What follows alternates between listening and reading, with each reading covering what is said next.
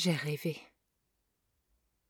J'ai rêvé de la maison d'enfance, reliée par les fils électriques, luminosité chargée. Il n'y avait pas les mots pour buter ni se cogner, et revenir en images brutes sans fin bouclées, les échos qui font mal, qui réveillent, sans avoir pu quitter leur sommeil. Il y avait juste le rêve de l'enfance, avec les gens que j'ai côtoyés dans la maison que j'aimais.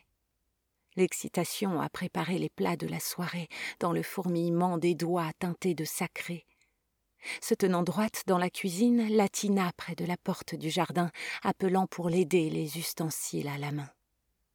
Le rêve était joyeux et grand, coloré et bruyant. Les amis des parents riaient tonitruants et laissaient la place au rire des enfants. C'était le vrai chemin de la vie. Quand de l'enfance, l'esprit flotte pur, insouciant, fixé au courant phosphorescent duquel on peut suivre l'espace-temps rien encore ne m'avait foudroyé. Du sommeil juste, je ne pouvais plus m'extirper.